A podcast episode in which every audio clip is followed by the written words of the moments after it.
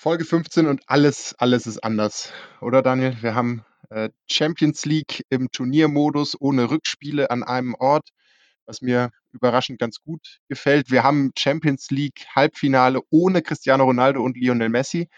Äh, die Kollegen von FUMS waren es, glaube ich, haben einen schönen, schönen Post gemacht, als das das letzte Mal der Fall war, war Julian Nagelsmann noch A-Jugendspieler, so zur zeitlichen Einordnung. Das Einzige, was Oh, was noch anders ist, äh, wir nehmen das erste Mal in unserer Geschichte morgens früh auf und ich hatte noch keinen Kaffee. Wir sind sehr gespannt, wie sich das auf die Qualität der Folge auswirkt.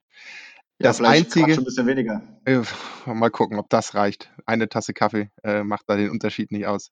Das Einzige, was immer gleich bleibt, und ich finde, das sind die schönen Anekdoten der, der Vorbereitung, Schalke doing Schalke things, ähm, kriegen jetzt sehr konsequent in Testspielen auf die Mütze. Ich glaube, das erste war gegen Ferl, da haben sie 4-5 verloren, wo man jetzt sagen könnte, ja, okay, Testspiel.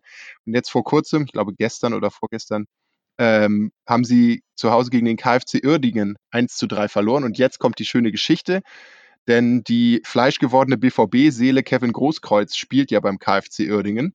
Ah, Und ähm, das 0 zu 3, das zwischenzeitliche, in der 73. Minute, hat er sich natürlich nicht nehmen lassen, den Elfmeter zu schießen und zu versenken. hm. Und der Kicker-Ticker äh, schreibt dann, die Gelegenheit lässt sich der eingewechselte Ex-Dortmunder Großkreuz nicht entgehen und schiebt unter den Pfiffen der anwesenden Zuschauer flach rechts ein.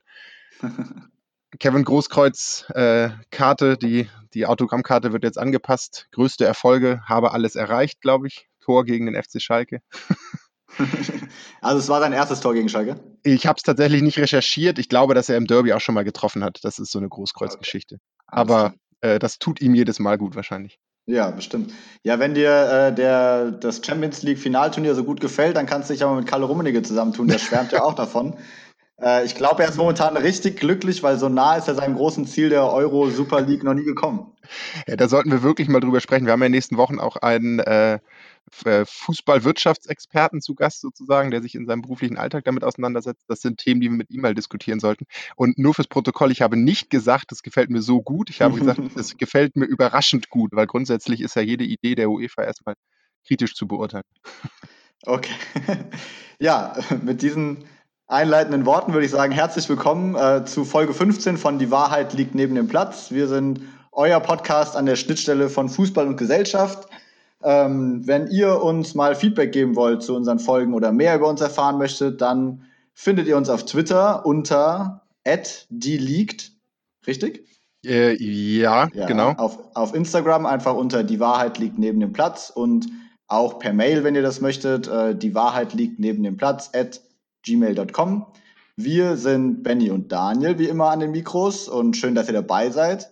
Und ähm, genau, heute, also beziehungsweise kurzer Blick zurück. Beim letzten Mal haben wir gesprochen über Sport und Politik, über den Sinn und den Unsinn des Verbots politischer Botschaften ähm, und wir kamen auch zu sprechen auf Fälle wie Jaden Sancho, ähm, wo ja nach seinem Statement bezüglich des Mordes an George Floyd äh, von Seiten des DFBs über eine mögliche Strafe diskutiert wurde. Es gab dann keiner, weil allein die Diskussion fanden wir schon absurd. Ähm, genau, und wir haben ja Rassismus im Fußball ähm, schon in verschiedenen Zusammenhängen thematisiert. Und heute wollen wir das äh, gemeinsam mit geballter Expertise tun. Ähm, aber bevor wir unseren Gast dazu holen und vorstellen, hat Benny noch ein paar Worte zu sagen? Ja, natürlich. Wie immer unseren äh, Werbepartner zum dritten und letzten Mal, diesmal zumindest vorerst. Mal gucken, wann wir das nächste Mal äh, als Partner des Podcasts zusammenarbeiten. Ich versuche es dieses Mal das erste Mal ohne Briefing. Ich bin ganz gespannt, wie das klappt, aber ich glaube, ich kann es auswendig. Also, Easy Credit Fanpreis der Deutschen Akademie für Fußballkultur mit Sitz in Nürnberg spielt keine Rolle, aber ich will alles, was ich weiß, da reinhauen. Ähm, nehmt teil bis Ende des Monats, 31. August, strengt eure Gehirnzellen an, schreibt eine Fußball-Utopie. Wie könnte der Fußball besser und anders aussehen?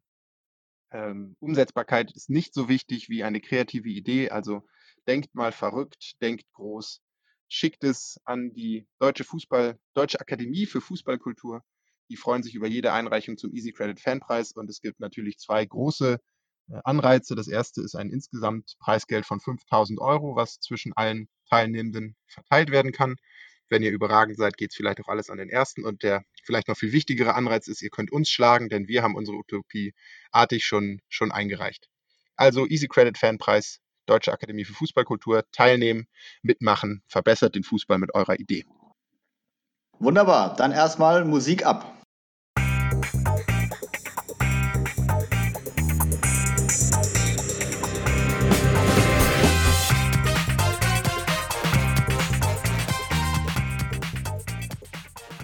Ja, ich habe es gerade schon angekündigt. Wir haben heute einen Gast. Äh, ich freue mich, Celine Wendelgass von der Bildungsstätte Anne Frank aus Frankfurt zu begrüßen. Hallo Celine. Hallo. Ähm, ja, vielleicht vorneweg erstmal ein paar Worte zur Bildungsstätte. Ähm, ihr seid eine Bildungseinrichtung im Jugend- und Erwachsenenbereich in den Themenfeldern Antirassismusarbeit, Arbeit gegen Antisemitismus und Rechtsextremismus. Ähm, wenn ich das richtig zusammengefasst habe, aber vielleicht kannst du uns ja noch ein paar Worte mehr zu eurer Institution sagen. Genau, also wir sind sozusagen das ähm, Zentrum für politische Bildung und Beratung in Hessen. Das heißt, wir haben einerseits äh, einen großen Bildungsbereich, der sich, wie du ja schon gesagt hast, ähm, um Jugend- und Erwachsenenbildung kümmert, im genau ganz breiten Feld der gruppenbezogenen Menschenfeindlichkeit, äh, ähm, haben aber auch einen großen Teil, der sich um Beratung kümmert. Wir haben einmal eine Beratungsstelle Response, die ist für eine Beratungsstelle für Betroffene rechter äh, und rassistischer und antisemitischer Gewalt, haben aber auch das Adibe-Netzwerk, das Antidiskriminierungsnetzwerk, das sich um genau Diskriminierung am Arbeitsplatz, äh, aber auch im Wohnungsmarkt oder so kümmert. Genau. Okay, also ein breites Themenfeld. Ähm, ja. Und es kommt sogar noch viel besser, weil ihr macht nicht nur all diese Sachen, sondern ihr habt einen, ihr bietet Workshops an zu genau dem Thema, was wir heute beleuchten wollen, nämlich ähm, Antisemitismus und Rassismus im Fußball. Genau, das machen wir ähm, im sogenannten, mit dem, durch den sogenannten Integrationsvertrag mit dem Hessischen Ministerium für Soziales und Integration, wo wir eben darin auch gefördert werden, eben explizit äh, im Bereich Sport und Fußball ähm, na, äh, genau, den, den Blick auf Diskriminierung zu richten und zu gucken, was passiert dort eigentlich so. Genau, Schwerpunkt ist oft Fußball, ähm, weil es eben der größte Breitensport ist, ähm, aber auch andere Sportbereiche lassen wir nicht außen vor. Was mir aufgefallen ist in der Vorbereitung, sorry, Benny, dass ich noch einmal reingrätsche. Bitte. Es hat, es hat, lange gedauert, wir sind jetzt bei Folge 15, aber finally, finally haben wir unseren ersten weiblichen Gast, von daher nochmal ein ganz besonderes Willkommen. Ähm, und ja. das bringt mich vielleicht nochmal zu der Frage, wir hatten es im Vorgespräch kurz angesprochen, ähm, wenn wir über Fußball sprechen, ähm, genau, da hattest du ein paar kluge Gedanken, zu dem Thema ja, Frauen sichtbar machen, wenn man über Fußball spricht. Vielleicht kannst du uns dazu noch zwei Sätze sagen. Genau, also ich meine, ich bin äh, Fußballfan seit meiner Kindheit, ähm, beschäftigt mich sehr und bin aber auch immer von Fußball, also wenn ich über Fußball gesprochen habe und leider auch heute manchmal noch, wenn ich über Fußball spreche, passiert es mir eigentlich, dass ich merke, ich gehe automatisch von Männern aus. Ähm, Jetzt mal ganz losgelöst davon, dass äh, genau Sport ja allgemein sehr binär aufgestellt ist, also äh, von Männern oder Männer- oder Frauensport in den meisten Fällen ausgeht und es da auch keine Zwischenebenen gibt sozusagen. Ähm, Genau, ist es aber ein großes Problem, denn äh, Fußball wird auch von Frauen gespielt, äh, in Deutschland sehr, sehr erfolgreich. Also die deutsche Frauennationalmannschaft ist sehr, sehr erfolgreich. Ähm, genau, und ich hatte eben im, Vor im Vorgespräch ja auch so kurz diese Anekdote erzählt, dass ich mit einem äh, guten Freund mal ein Pubquiz zur WM gemacht hatte und wir in dieses Quiz eben auch Fragen zur Frauennationalmannschaft eingebaut haben. Es dann aber auch direkt von Teilnehmenden äh, Beschwerden gab, dass wir das ja nicht gesagt hätten, dass es darum geht. Und wir dann nur gemeint haben, na ja, wir haben auch nicht gesagt, dass es um Männer geht. Ähm, und das Traurige war, ja, aber es wird davon ausgegangen. Wie gesagt, das ist jetzt nicht nur ein Vorwurf, das geht Vielleicht wäre ich umgedreht genauso überrascht gewesen. Aber traurig war tatsächlich, dass ähm, keines der Te oder eins der Teams, aber manche dieser Teams einfach nicht mal fünf Spielerinnen der Frauennationalmannschaft äh, nennen konnten. Und wir hatten nicht nach den aktuellen gefragt, sondern überhaupt. Und das ist schon sehr traurig festzustellen, bei den Erfolg, bei diesen Erfolgen, die die äh, Nationalmannschaft auch einfach hatte. Ähm, mhm. Genau. Ja. Kriegen, kriegen wir fünf zusammen, Daniel? Oh, gute Frage. ich ich fange mal an, okay? Nee, mal nee, gucken, ich fange an, weil ich, ich kenne Nadine Angerer und dann wird es schon ganz dünn. Oh, ja, okay, Nadine Angerer. witzigerweise ist das eine äh, ehemalige Mitbewohnerin von einem Bekannten von mir. Ganz witzig noch in, in Potsdamer Zeiten. Also die hätte ich auch gewusst. Dann ähm, haben wir Birgit Prinz, die spielt zwar nicht ja, mehr, aber die okay, war ja sozusagen historisch bekannt. Äh, Steffi Jennifer, Jones. Steffi Jones, ja gut, die spielt auch nicht mehr. Jennifer Marojan, die spielt noch. Ich glaube in Lyon, oder? Naja, ähm, lass uns nicht noch über Vereine reden, da begeben wir auf dünnes Eis. Wir haben äh, vier. Dann haben wir die aktuelle Mittelstürmerin Alexandra Popp. Hm. Fünf. Ähm, waren das schon fünf? Es waren schon fünf. Ja. Ah, ja, wir haben uns ja, ist okay. Nicht Gerade weiter noch die Ehre gerettet. Ja, Also ich habe viele Gesichter, hätte müsste jetzt überlegen, äh, ob ich die, die Namen noch zusammenkriege. Naja. Ähm, ja, genau. Was ich, also äh, auch von mir nochmal ganz herzlich willkommen, jetzt wo Daniel mich nach zehn Minuten mal zu Wort kommen lässt. Oh, Celine, super, dass du da bist. ja, das bin ich gewohnt, dass ich hier nicht genug Redezeit kriege. Ähm, wir freuen uns natürlich total, dass du da bist und ganz im Folgenmotto alles, alles anders, genau. Umso herzlicher begrüßen wir dich. Ähm, aber wenn wir mal ins, ins Thema einsteigen, beziehungsweise äh, eine kleine letzte Anekdote oder Nebengeschichte noch. Ähm, wir müssen ein bisschen aufpassen, Daniel, dass du hier nicht immer verkappte Eintracht Frankfurt-Fans in den Podcast schleust. Also der wird äh, immer, immer schwarz-roter, dieser Podcast. ja, guck halt mal, dass ein paar Leute reinkriegst. Ja. Damit haben wir dich jetzt auch schon geoutet, Celine, als, als Eintracht-Fan, aber ist okay. ja, es, Ich stehe äh, dazu. ja, genau. Seltsame Menschen gibt es an allen Ebenen. Hallo, hallo. Ja.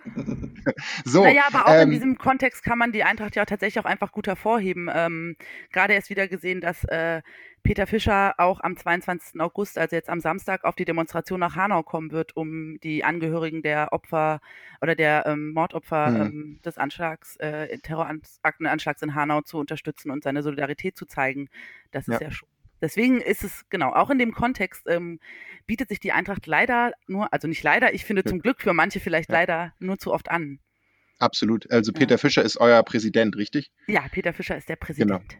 Guter Mann. Ja, ein, eine wirkliche Ikone. Ich habe irgendwann mal eine Doku über ihn gesehen. Äh, der würde auch gut bei uns auf den Kiez passen, muss ich sagen. Ja. Der würde auch vorbeikommen, wahrscheinlich. ja, also ich glaube, äh, politisch und ideologisch ist der dem FC St. Pauli auch nicht, nicht weit weg. Nee.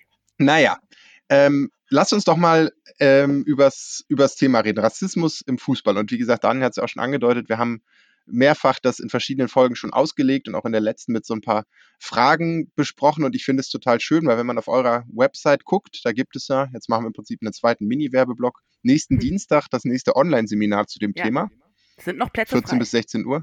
Genau, ich wollte gerade sagen, wahrscheinlich einfach online anmelden. genau. Und ihr leitet sozusagen im, im Teasertext ähm, das so schön ein, wie ähm, beschäftigen werden uns die Fragen, sind die Beleidigungen gegen Dietmar Hopp das gleiche wie die Beleidigungen gegen schwarze Spieler? Und was sind Handlungsmöglichkeiten gegen Rassismus im Stadion, auf dem Platz und von den Rängen vorzugehen? Das sind auf jeden Fall mal zwei Fragen, die wir, wenn du so ein bisschen spoilern darfst zum Online-Seminar nächste Woche, auch, äh, auch heute gut diskutieren könnten, finde ich. Ja. Naja, das war halt, als wir äh, anfingen, das, ähm, das haben wir vor allem für das Online-Seminar irgendwie auch gemacht, das Beispiel mit Hopp. Das war da am Anfang auch noch sehr, sehr aktuell. Ähm, da ging es, glaube ich, auch, das Spiel äh, war Hoffenheim gegen Bayern Hoffenheim gegen wahrscheinlich. Bayern, wir genau, auch hier ganz mal genau. genau. Ja. Genau, genau. Und äh, sozusagen, wo er dann, gut, ich meine, es stand irgendwie, also das Spiel war irgendwie so ergebnismäßig, äh, glaube ich, auch relativ gelaufen, wenn ich mich richtig erinnere, ähm, führte Mhm. Bayern äh, sehr hoch. Ähm, ich Habe irgendwie 6 zu 0 im Kopf, aber ich bin mir nicht mehr ganz sicher, ist auch nicht die wichtigste Information. Ähm, glaube durchaus aber auch, dass die Tatsache, dass das Spiel so entschieden war, dazu beigetragen hat, dass die Mannschaft nach Beleidigungen gegen Dietmar Hopp, die jetzt alles andere als ungewöhnlich sind und häufig vorkommen, ähm, sich entschieden haben, das Spiel quasi nicht zu Ende zu führen, sondern den Ball sich hin und her zu schieben und nicht mehr zu treten. Dann sind Karl-Heinz Rummenigge und Co., Hoeneß, alle aufgetaucht und haben ähm, Dietmar Hopp der, auf die Schulter geklopft, ihn in den Arm genommen und sind gemeinsam gegen Hass eingetreten und haben da einen, genau, äh, das dann äh, Ja. gefeiert. Ich glaube, die haben jetzt irgendwie auch noch irgendeinen Preis dafür bekommen, dass sie Mhm. sich so toll gegen Hass positioniert haben und so. Ähm, genau, relativ Die zeitgleich gab. Fußball-Sportbild-Geste des Jahres oder so. So hieß es, genau. Was ich habe es haben- ja, schnell haben wir im Folge, ja, Folge 12 oder 13, glaube ich, im Jahresrückblick auch ziemlich zerrissen. Und das Ganze, was du ja schön beschrieben hast, passierte halt im Kontext von vor zwei Wochen vorher wurde Tono Riga massiv rassistisch im Stadion beleidigt. Und es ist niemand aufgestanden und es hat niemand das Fußballspielen eingestellt. Es hat, nee, das, das zum einen nicht. Und also er hat das ja, also er hat das dem Schiedsrichter in der Halbzeit mitgeteilt. Und dann gibt es ja diesen Drei-Stufen-Plan, soweit ich weiß, von Durchsage über so und so und dann ein Spielabbruch. Rein theoretisch gibt es diesen Drei-Stufen-Plan. Ähm, der Schiedsrichter hat ihm in der Halbzeit gesagt, das hätte jetzt keinen unmittelbaren Zusammenhang mehr zu den ähm, äh, Beleidigungen gegen ihn, deswegen würde das keinen Sinn machen. Er wollte eigentlich gar nicht weiterspielen, ähm, hat sich dann überreden lassen, weiterzuspielen. Es hat aber nicht aufgehört ähm, und er hat dann irgendwann diese Getränkekiste umgeworfen, umgestoßen ähm, und hat dafür dann noch die gelb-rote Karte bekommen. Ähm, und es gab, genau, die, seine Mitspieler waren solidarisch mit ihm, haben ihm das auch gesagt, haben, sind auf ihn zugegangen. Gleichzeitig, genau, ist eben nichts passiert, wenn man es mal ganz genau nimmt, sondern trotz deutlichem, nach, trotz deutlicher Aussage, trotz dem, der, Idee, ich wende mich an den Schiedsrichter, weil an wen sonst? Also das ist halt die Person, an die man sich dann äh, in irgendeiner Form auch wendet, die da in das, über das Spiel, äh, passierte halt eben nichts. Ähm, und das ist zum einen, also das ist die eine Ebene von dem großen Unterschied, nämlich die Reaktionen. Und die andere Ebene ist aber auch, ich will nicht sagen, dass Beleidigungen gegen Dietmar Hopp äh, eine sonderlich sinnvolle Sache sind oder dass man den nennen kann, wie man möchte und das okay ist. Aber seine Verortung in der Gesellschaft spielt ja doch eine massive Rolle. Er ist ein weißer Mann, äh, er ist ein erfolgreicher Unternehmer, ähm, er hat einen sehr, sehr großen Einfluss äh, aufs Spiel und er ist weiß. Jordan Torinariga ist ein schwarzer Spieler, ähm, der bestimmt nicht zum allerersten Mal in seinem Leben, in seiner Fußballkarriere und in seinem ganzen Leben rassistischen Beleidigungen ausgesetzt war und er wird nicht gestützt sozusagen. Die Mehrheitsgesellschaft, wenn man es jetzt so nennen will, oder Dominanzgesellschaft vielleicht eher, schützt, mhm. ähm, also genau, die schützt diese Menschen nicht. Schützt schwarze Menschen, Menschen of Color, aber auch jüdische Spieler, die als diese, in Anführungszeichen, erkennbar oder sich als diese äh, auch, auch, positionieren, nur höchst selten und wenn im Nachhinein sozusagen äh, und selten in den Situationen direkt. Ja, ich, also ich, ich wusste tatsächlich gar nicht, vielen Dank für diese Ergänzung, dass Tuno Nariga schon in der Halbzeit den Schiedsrichter angesprochen hat. Das lässt mich dann zur nächsten verbalen DFB-Schelle ausholen. Irgendwie mache ich das zu häufig, aber es ist natürlich schon so, dass äh, der, der Schiedsrichter am Ende ein verlängerter Arm des Verbandes ist. Der trainiert ihn, der bildet ihn aus, der sensibilisiert ihn für bestimmte Themen. Wir erinnern uns an das Beispiel, wo dann in der Winterpause spontan mal konsequent meckern und reklamieren mit Gelb geahndet wurde. Also das sind ja Angaben und Vorgaben des Verbandes, die der Schiedsrichter auf dem Platz umsetzt. Und ja. äh, Utopie gedacht wäre dahinter ein Verband, der genau das, was du gesagt hast, nämlich die nicht dominanten ähm, Gruppen in unserer Gesellschaft zu schützen, sprich ähm, Rassismus und so weiter, einen klaren Riegel und nicht nur mit einem Banner und einer Durchsage vorm Spiel einen, einen klaren Riegel vorzuschieben, dann wäre das in den Schiedsrichterbriefings, in der Schiedsrichterausbildung sehr, sehr weit oben. Und dann wüssten die Schiedsrichter sehr genau, wie, meinetwegen der Drei-Stufen-Plan, Fünf-Stufen-Plan, wie auch immer, aber es gäbe ein ganz klares Protokoll, was äh, in solchen Fällen sehr schnell greifen würde und dann eben auch sehr schnell zu einer hohen Sanktionierung und die höchste Sanktionierung ist wahrscheinlich Spielabbruch führen genau. würde. Genau, und der Punkt ist ja halt einfach sozusagen, dass es den Plan ja sogar gibt. Es gibt ja. ihn, aber er wird halt nicht umgesetzt. Der wird gegebenenfalls dann umgesetzt, also, oder beziehungsweise ich habe ihn noch nicht so richtig in Umsetzung gesehen, aber das ist ja das Problem, dass halt eben einfach, dass es ihn sogar formal gibt, aber genau, Schiedsrichter, wie dieser Schiedsrichter in dem, Beisp in dem Fall zum Beispiel auch damit wegkommt, dass er danach nicht vorgeht. Also mhm. das müsste ja Konsequenzen haben, wenn er sich an offizielle DFB-Regeln nicht hält, die es ja. gibt, sozusagen. Ähm, Genau, und was ich da auch nochmal sehr spannend fand, weil wir haben dann natürlich viel recherchiert, bevor wir das äh, Online-Seminar gemacht haben, ist auch, dass ähm, der Vater von John Torunariga, Ojo Kojo, war mhm. auch Spieler, also selber auch Fußballspieler in Chemnitz. Und der hatte auch ein Zitat, dass er immer versucht hat, das von seinen Kindern wegzuhalten. Und dass es bei ihm aber auch so war, dass er mal verfolgt wurde bei einem, wie, also Straßenfest oder so ein, ja, ich weiß nicht genau, weiß nicht, aber mhm. so ein Straßenfest wurde er verfolgt. Ähm, es hat von, von einer größeren Gruppe, von Menschen. Ähm, die Polizei ist erst eingeschritten, als sie gecheckt haben, wer er ist. Als sie gecheckt haben, oh, das ist ja der Fußballspieler, ähm, haben sie ihn geschützt. Ja. Also sozusagen, das ist natürlich dieses, wenn du erkannt wirst als äh, Fußballspieler, als berühmter Fußballspieler, dann hilft dir das gegebenenfalls. Aber erstmal bist du ein schwarzer Mensch, also des Schützens nicht wert. Ja. Ähm, und das ist ein Gefühl, das schwarze Spieler, äh, Spieler of Color und Spielerinnen of Color genauso kennen. Da kommen wir auch zu dem Anfangsstatement, die der, das, ähm, was, der Fokus hatte diesen unsäglichen Titel damals, als Steffi Jones äh, Nationaltrainerin war. Ähm, der DFB sollte die, die Ära Jones beenden, aber nicht, weil sie lesbisch und schwarz ist. Wo man sich bei der Überschrift auch noch denkt, was wollt ihr denn da mitteilen? Das ist halt einfach unmöglich. Ja. Ähm, sie haben sich dafür entschuldigt, sie haben den Titel korrigiert, aber alleine, dass sowas geschrieben wird, ist eine Frechheit. Mhm, ja, ähm, das ist eine Riesenfreiheit.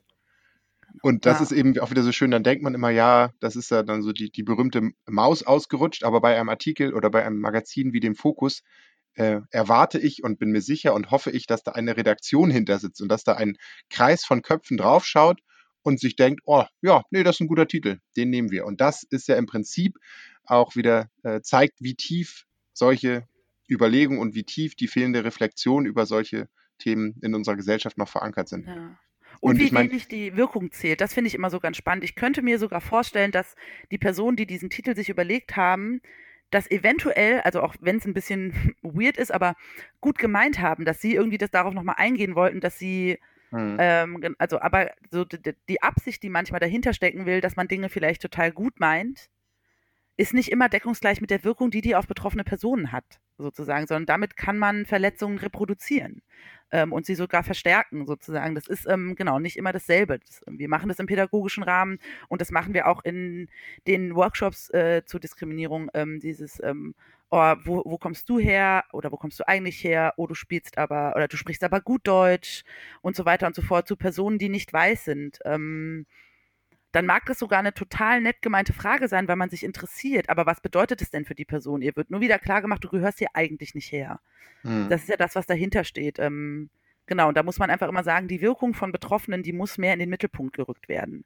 Was ja. es für Betroffene bedeutet, was es bei ihnen auslöst und genau, ob es sie, sind, ob sie stört. Du hast jetzt ja, wunderbar da sind wir natürlich gespannt zu euren Workshops, es sei denn, du willst ja. was anderes sagen, Benni. Ja, möchte ich. Du darfst gleich zu den Workshops okay, kommen, aber ich klar. finde, das ist, das ist zu wichtig, als dass wir das einfach so jetzt die Wasserrutsche runtergehen lassen. Ähm, da sind wir natürlich jetzt wieder das perfekte Beispiel, Three White People Talking About Racism. Ähm, mhm. die, die Perspektive der Betroffenen, das ist, äh, glaube ich, im Zentrum.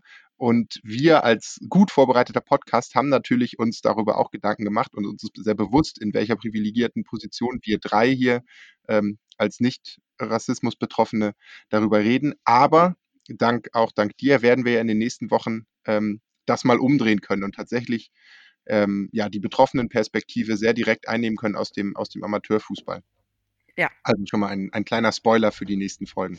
Mehr verraten wir nicht. Genau. Nee, mehr verraten wir nicht. Daniel, jetzt darfst du bitte. Ja, vielen Dank. Äh, ja, Celine, du hast den Bogen gerade schon sehr schön gespannt zu euren Workshops. Ich hatte es ja am Anfang schon mal angesprochen, dass ihr Workshops zu genau diesem Themenfeld anbietet, also Rassismus und äh, Antisemitismus im Fußball. Vielleicht äh, kannst du uns ein bisschen was erzählen. Was macht ihr in diesen Workshops und ähm, wer wendet sich eigentlich an euch, um diese Workshops wahrzunehmen? Genau, also wir haben die Workshops sozusagen, der, der, die erste Zielgruppe sozusagen sind Sportvereine, ähm, Fußballvereine, Jugendmannschaften, aber auch Erwachsene. Wir würden die auch äh, SchiedsrichterInnen anbieten, wenn ein Interesse besteht. Also sozusagen Personen aus, aus dem Sport. Das ist sozusagen die Idee, dass sich an sie wendet und was wir also genau, genauso gut können, aber auch ähm, dadurch, dass Fußball und Sport ja durchaus ein, ein gesellschaftlich wichtiger Faktor ist, können die, können auch Schulklassen den buchen und sagen, oh, wir fänden den Schwerpunkt auf Sport aber total spannend, weil ähm, genau, das bei uns in der in der Klasse vielleicht auch auf Thema ist oder so. Deswegen, ähm, aber dass die Hauptzielgruppe sind eben ähm, Sportinstitutionen in Hessen. Ähm, und die Idee dahinter ist tatsächlich einfach so ein bisschen klar zu machen, dass also genau, Fuß Sport hat jetzt nicht explizit ein äh, Problem mit Diskriminierung und Rassismus, sondern die Gesellschaft hat es. Dadurch hat es auch der Sport. Ähm, das lässt sich da nicht ausnehmen. Das ist keine, das ist kein Raum, der davon frei wäre. Und dort generiert es sich sehr, sehr anders. Ähm, und geht mit unterschiedlichen Dingen um. Und unsere, unsere Grundidee ist, das eben sichtbar zu machen und an konkreten Beispielen einfach auch mal aufzuzeigen, wie sich das dort reproduziert, ähm, wie das dort auftaucht, was das für Leute heißt. Ähm, Gerade bei äh, Vereinen ist es uns irgendwie dann am Ende sozusagen, ist es uns sehr wichtig, da aber auch klar zu machen, genau, ähm, achtet auf eure Betroffenen, hört auf, was sie sagen und stellt ihre Position nicht in Frage. Ähm, und gleichzeitig ist es unter dem Kontext natürlich auch wichtig, dass wenn Betroffene in den, in den Vereinen selbst sind, dass sie auch die Stärkung, also sie sozusagen zu bestärken und zu empowern und zu sagen, wenn ihr das erlebt, dann ist das nicht okay. Ähm, weil diese Delegitimierung, also dieses, aber das ist doch nicht so gemeint, ähm, da muss man drüber hinwegsehen. Also das war auch eine Aussage, die ähm, in Bezug auf John Torunariga gesagt wurde, so ein Ja, aber da muss man doch drüber stehen können. Das muss man aushalten. Und das muss man nicht aushalten. Das müssen SpielerInnen nicht aushalten. Sie dürfen das sagen. Ähm, also genau, und Dietmar Hopp muss das auch nicht aushalten. Oder er wird, also ne, sozusagen, man muss das nicht aushalten. Man muss sich nicht beleidigen lassen, mhm. ohne, und schon mal, also und erst recht nicht rassistisch beleidigen lassen. Das, äh, da, da muss es eine klare Position gegen geben und da Personen eben auch einfach zu stärken und zu sagen, wenn du das erlebst, ist das nicht okay. Und du kannst dich irgendwo hinwenden und dein Verein muss da hinter dir stehen. Das heißt, wir wollen sozusagen die, die nicht davon betroffen sind, ihnen klar machen, dass es wichtig ist, dass man zusammenhält und dass man füreinander da ist und dass man die Person ernst nimmt und gleichzeitig aber auch stärken und zu sagen, wenn du das erlebst, ist es Mist, weil das ganz oft fehlt. Alleine diese Anerkennung mhm. von was du erlebst, ist nicht okay. Und ähm, wir sind, stehen hinter dir. Fehlt dabei auch oftmals die Wahrnehmung von Betroffenen wirklich? Also muss man manchmal aufzeigen, das ist schon Rassismus, was hier passiert. Und es wird manchmal vielleicht, ja, ist schon so normalisiert, dass es praktisch gar nicht wahrgenommen wird. Und es ist sinnvoll und gut, die, den Leuten klarzumachen, also was du eigentlich gerade gesagt hast, aber ist, ist die Wahrnehmung bei den Betroffenen manchmal schon so normalisiert, dass sie es gar nicht als Rassismus erkennen erstmal? Ja, also ich glaube, ich glaube, man kann, ich würde niemals über Betroffene sagen, dass sie das nicht erkennen. Also es sind halt irgendwie Strategien. Also das, mhm. Äh, die lernen das nicht im Sport kennen, die lernen das in der Gesellschaft die ganze Zeit kennen, von frühester Kindheit, dass sie nicht repräsentiert sind in Büchern, in Geschichten. Sie sind äh, oft einfach nicht vorhanden im Alltag. In, also ne, so, mhm. Und dadurch lernen die das sehr früh kennen, wann, also das Wissen ist da, wie es benannt wird ähm, und ja, wie die Strategien sind, damit umzugehen, sind unterschiedlich sozusagen. Ähm, das, äh, genau, ist, glaube ich, so vielschichtig, wie Menschen vielschichtig sind, wie, wie, die Umgangsstrategien sind, aber zu glauben, dass sie, also dass sie das gar nicht, also genau, die haben das in irgendeiner Form auf dem Schirm und haben unterschiedliche Strategien, damit umzugehen. Mhm. Und manche benennen es laut und ähm, schießen dann mal, äh, wenn sie rassistisch beleidigt werden, einen Ball in die Kurve und gehen vom Feld, komme was wolle. Ähm, und andere sagen, ich schluck das halt einfach runter. Hm. Oder wer war das? Danny Alves, der mit Bananen beworfen wurde und dann hingeht und die Banane nimmt, sie isst hm. und es wegwirft und sagt, die hat ihm ganz schön viel Power gegeben für den Eckball. Hm. Ähm, das sind Strategien und ich glaube, da geht es auch nicht darum zu sagen, es gibt die richtige oder die falsche, sondern das müssen Personen mit sich selber ausmachen. Das müssen sie selber auch wissen, zu was sie in welcher Situation in der Lage sind. Also ne, es gibt Situationen, in denen ist man vielleicht muss man, also ist man, geht es einem besser, wenn man es gerade mal kurz schluckt und es später thematisiert und andere Situationen, wo man einfach sagt, ich trete jetzt diese Getränkekiste mhm. um, weil ich ja. einfach nicht, weil ich sauer bin. Und besser die Kiste als irgendwen anderen. Also, ne, so. Ja, absolut. Und also das, was, was du gerade ausgelegt hast und auch Daniel mit seiner Frage ja eingeführt hat, das war in den letzten Monaten, haben wir ja die, die amerikanische Gesellschaft auch sehr stark unter einem Brennglas gesehen und bei mir ist die amerikanische Gesellschaft äh, medial immer sehr stark durch äh, Last Week Tonight, John Oliver und, und New York Times, das sind so die Medien, die ich da gerne konsumiere und mir war also was, also sehr, sehr viel Schockierendes, aber was für mich so schockierend war, ist, wie stark die, die schwarzafrikanische Gesellschaft in den USA von klein auf, also wirklich die Kleinstkinder im Prinzip in diesen in die Tiefen der Gesellschaft eingewobenen Rassismus und White Supremacy hinein erzogen werden. Also dass äh, schwarzafrikanische Menschen in den USA ihren, äh, ihren Kindern früh beibringen, so wenn ein Cop kommt, leg dich auf die Straße und beweg dich nicht, alles andere wäre riskant. Solche Dinge, das sind, das einem Kind beibringen zu müssen, ist ja die größte Armutserklärung, die man an eine Gesellschaft eigentlich haben kann. Und das ist natürlich nochmal irgendwie ein, ein Level schlimmer als das, was wir äh, zumindest im Alltag in, in Deutschland erleben. Aber ich glaube, die Tendenzen sind genauso in Deutschland da. Also die White Supremacy ist nicht in unsere Verfassung eingewoben, ein Glück nicht.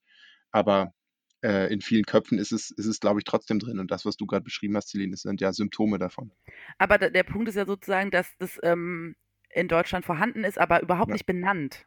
Genau. Es, also sozusagen, wenn man hier äh, äh, allein von der weißen Dominanzgesellschaft spricht oder weiße Männer oder sowas sagt, dann sind ja alle direkt so, oh Gott, also sozusagen, es gibt gar keine, es gibt einfach in Deutschland kaum Vokabeln dafür. Es gibt hm. kaum eine öffentliche Debatte dazu, die tatsächlich sinnvoll geführt wurde. Dann wurde nach dem äh, Mord an George Floyd und äh, der Black Lives Matter Bewegung, die ja weltweit ähm, Demonstrationen alles ausgelöst hat, wurden auf einmal ganz viele schwarze Menschen in Deutschland in äh, Talkshows eingeladen. Und man sich denkt, ja, warum sind die denn sonst nicht da? Und auf einmal, so, also das, die, schwarze Menschen können nicht nur als ExpertInnen für Rassismus befragt werden, sondern die haben Expertisen über alles Mögliche und werden aber immer nur in konkreten Situationen angefragt, ähm, was auch wieder darüber sagt. Und ich glaube, das Wichtige ist, und das ist sowas, was, und da würde ich jetzt sozusagen auch einfach sagen, das ist ein, eine Aussage, die ganz klar gerichtet ist an eine weiße Bevölkerung in Deutschland, äh, die Kinder bekommt, ähm, es ist nicht damit getan, dass schwarze Familien ihre Kinder darüber aufklären, dass sie, äh, was Rassismus ist und ähm, sie darin stärken, mhm. sondern wir müssen auch früh mit äh, weißen Kindern, mit nicht von Rassismus betroffenen Kindern darüber sprechen, dass es Rassismus gibt. Ähm, das bedeutet natürlich nicht, dass äh, man muss immer ein kind dazu, äh, Kinder dazu erziehen, dass Menschen gleichberechtigt und gleichwertig sind, aber es ist wichtig, mit ihnen über Rassismus zu sprechen und ihnen klarzumachen, dass es dort da um was Wichtiges geht. Das ist nicht die Aufgabe oder sozusagen nicht eine, eine Last, die auf schwarzen Kindern liegt, sondern äh, verändern können wir da etwas, wenn wir Rassismus zum Thema machen, auch bei weißen Kindern von Anfang an. Ja. Ähm, wenn Spielzeug sich verändert, wenn Unterhaltungen sich verändern. Ähm, genau, das ist einfach, also so, das ist irgendwie ganz klar, dass das eine Aufgabe, also Rassismus haben sich Weiße ausgedacht. Äh, also müssen Weiße auch dafür, also daran arbeiten, dass äh, äh, sich daran etwas verändert. Das, ähm, genau, das, Rassismus kommt nicht von schwarzen Menschen. Das wurde, ist die, die Legitimation von Kolonialismus. Ähm, ja, absolut. Und das ist ja das, also das ist ja auch das, was heißt das Schöne, aber es ist eine weitere äh, Perspektive auf das, was du gerade gesagt hast. Ein immer wieder äh, gehörter Vorwurf in solchen Fällen, Tono Riga oder auch, auch anderen, aber vor allem im Amateursport, ist ja ähm, so ein starkes Diskutieren aus der Opferrolle heraus. Ja, ach, ihr Betroffenen, das ist ja also ähm, immer sozusagen wieder diese Binarität aufzumachen. Ihr Betroffenen, klar, dass ihr euch dafür einsetzt, aber so schlimm ist es ja gar nicht. Und das wäre genau die, die Antwort darauf zu sagen, na, es ist total schlimm, aber die Betroffenen sind nicht in der äh, Verantwortung, es zu ändern, sondern es ist unsere Aufgabe. Genau, auf jeden Fall. Da, also das ist irgendwie wichtig zu, also das ist einfach ganz wichtig klar zu machen, ähm, dass es hier äh, genau eine klare Verantwortlichkeit gibt dafür, dass Rassismus da ist. Damit sind wir beim interessanten Punkt. Den, ähm, ich hatte gerade nochmal zurückgedacht an eine unserer ersten Folgen, Benny, wo wir über das Fallbeispiel aus Ortrand und wie hieß der andere Ort? Sorry, ich vergesse immer. Ähm, sprich mal ja, weiter, ich sag's dir also gleich. Wir hatten über das Fallbeispiel gesprochen, wo ein Fußballverein von rechtsextremen äh, Neonazis unterwandert wurde. Ähm, und wir beide kamen dann eben ins Gespräch über die Frage, ähm, wenn wir so, solche Tendenzen allein in, uns, in, unserer Mannschaft oder auch in unserem Umfeld äh, erkennen würden, was könnten wir eigentlich tun? Also, ähm, und da ist, ist ja jetzt genau die Frage, was können wir tun, auch ohne dass vielleicht jemand da ist in der Mannschaft, der von Rassismus direkt betroffen ist. Aber was können wir tun als diejenigen, die nicht betroffen sind, aber trotzdem etwas tun möchten? Du hast es Celine gerade schon angesprochen mit Blick auf Kinder, aber das wäre ja jetzt erstmal die Frage an uns selbst gerichtet. Ich meine, wir hatten natürlich ein paar Ideen, die Person ansprechen, Gegenrede etc. Aber vielleicht hast du ja noch so ein, zwei kleine praktische Tipps vom Profi, ähm, natürlich ohne eure Workshops komplett zu spoilern. Na, ich glaube, also, da, also was man da genau macht, wenn man einen äh, rechten Verein hat oder einen Verein, der von, äh, von, von Rechten äh, genau ver versucht wird zu übernehmen. Also es gibt zum einen natürlich ähm, Beratungsnetzwerke, die sich genau um sowas kümmern, mit die man auch ansprechen kann. Und ähm, je nachdem, was das für rechte Personen sind, würde ich auch sagen, ähm, Gegenrede ist immer wichtig, auf jeden Fall. Aber es ist auch immer die Frage, hm, macht es, wenn das ideologisch gefestigte Rechte sind, dann ähm, hilft Diskutieren auch nicht viel. Ähm, da kommt man oft nicht weit. Also dieses klassische mit Rechten reden, da halte ich ganz persönlich relativ wenig von. Ähm, aber es geht darum, Alli also Allianzen zu knüpfen mit Menschen, die anders denken, rausfinden, wo sind denn, wo sind denn diese anderen, weil es gibt sie. Das heißt, man muss einfach da irgendwie klar machen, wir versuchen, äh, Menschen zusammenzubringen, ähm, die klar eine andere Position vertreten, die klar auftreten und sagen, wir haben darauf keine Lust und wir sind aber nicht eine Person, wir sind nicht zwei Personen, sondern wir sind viele. Das heißt, tatsächlich einfach immer gucken, wo kann man Allianzen knüpfen, wo kann man sich vielleicht dann auch außerhalb des Ortes, weil es hört sich nach einem kleinen Ort an, wenn ich ehrlich ja. bin. Ich ja, es ist äh, Lindenau. Blau, der Verein ist Blau-Weiß-Lindenau für dieses genau. Protokoll. Genau, also genau, also ne, so, dann eben auch darüber hinaus zu versuchen, Allianzen zu knüpfen, sich zu vernetzen und zu gucken, wie können wir denn da zeigen, dass wir mehr sind, dass wir dagegen stehen sozusagen, ohne dass man sich selber in die, weil, weil, weil womit auch nicht immer geholfen ist, je nachdem, was für rechte Strukturen das sind, sind die auch eine Gefahr. Ähm, da muss man natürlich, sollten Personen auch immer aufpassen, dass sie sich nicht selbst äh, zu sehr in Gefahr bringen, sondern sich einfach breit aufstellen, äh, mhm. Bündnisse knüpfen. Äh, das ist einfach total wichtig. Also die stille Mehrheit sichtbar und hörbar genau, machen. Genau, auf jeden Fall nicht die stille Mehrheit sein. Also Stille, ja. also ne, still sein ist nie hilfreich. Ähm, und vielleicht, man kann natürlich immer kurz still sein, um zu überlegen, wie man sehr laut werden kann.